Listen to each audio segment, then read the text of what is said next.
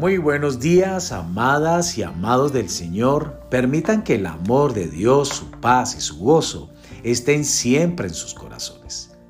La semilla de hoy se titula De la desesperanza a la esperanza.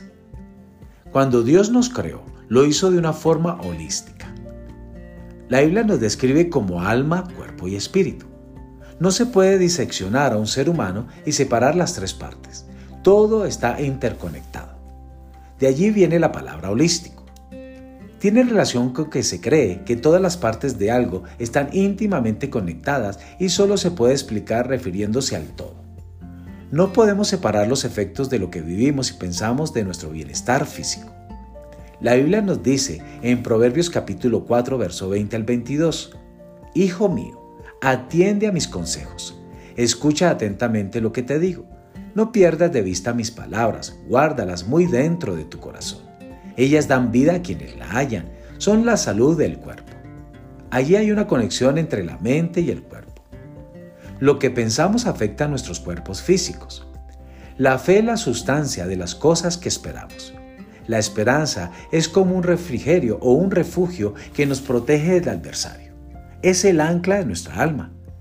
Cuando nuestros pensamientos cambian, nuestros cuerpos cambian nuestras convicciones sean positivas o negativas, impactan cada área de nuestras vidas. Norman Cousy, autor, profesor y periodista, por 10 años llevó a cabo una investigación acerca de la bioquímica de las emociones humanas, las cuales él creía que era la clave para la lucha de los seres humanos contra las enfermedades. Él creía firmemente que si alguien encuentra a un paciente con un diagnóstico terminal y le da un reporte negativo, la desesperanza llenará su mente y su sistema inmunológico no dará batalla a la enfermedad. Sin embargo, si se pone a un sobreviviente del mismo diagnóstico al lado del paciente y puede ver que hay esperanza, su sistema inmunológico comenzará a dar batalla. Pasará de la desesperanza a la esperanza. Una vez más, podemos ver la conexión entre la mente y el cuerpo. Muchos expertos médicos están de acuerdo con que nuestros pensamientos tienen un impacto asombroso en nuestra salud. Un corazón alegre, contento, optimista y entusiasmado es bueno como la medicina, pero la desesperanza seca los huesos. El doctor Herbert Benson dice que los pensamientos negativos llevan al estrés, lo que afecta la capacidad natural que tienen nuestros cuerpos para sanarse. En muchos lugares en la Biblia encontramos a Jesús hablando de la esperanza y la fe. No podemos tener fe sin esperanza. Nuestros pensamientos son como filtros en una cámara de fotos, que cambia la manera en la que vemos el mundo. Nuestra biología, nuestros cuerpos físicos se adaptan a esas creencias.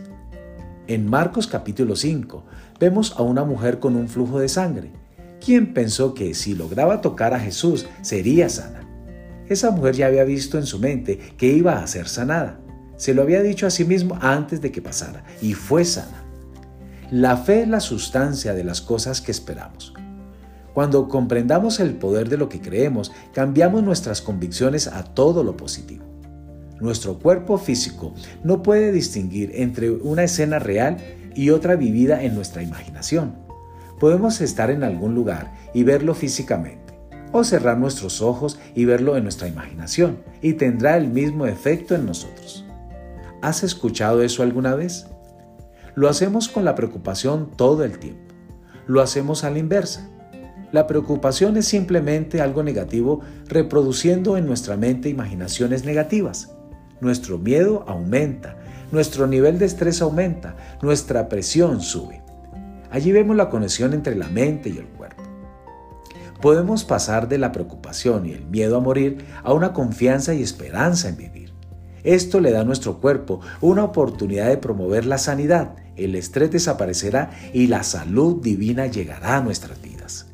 Amadas, amados, recordemos esto, que la palabra de Dios es vida cuando la hallamos y medicina a todo nuestro cuerpo. Dios les bendiga en este día.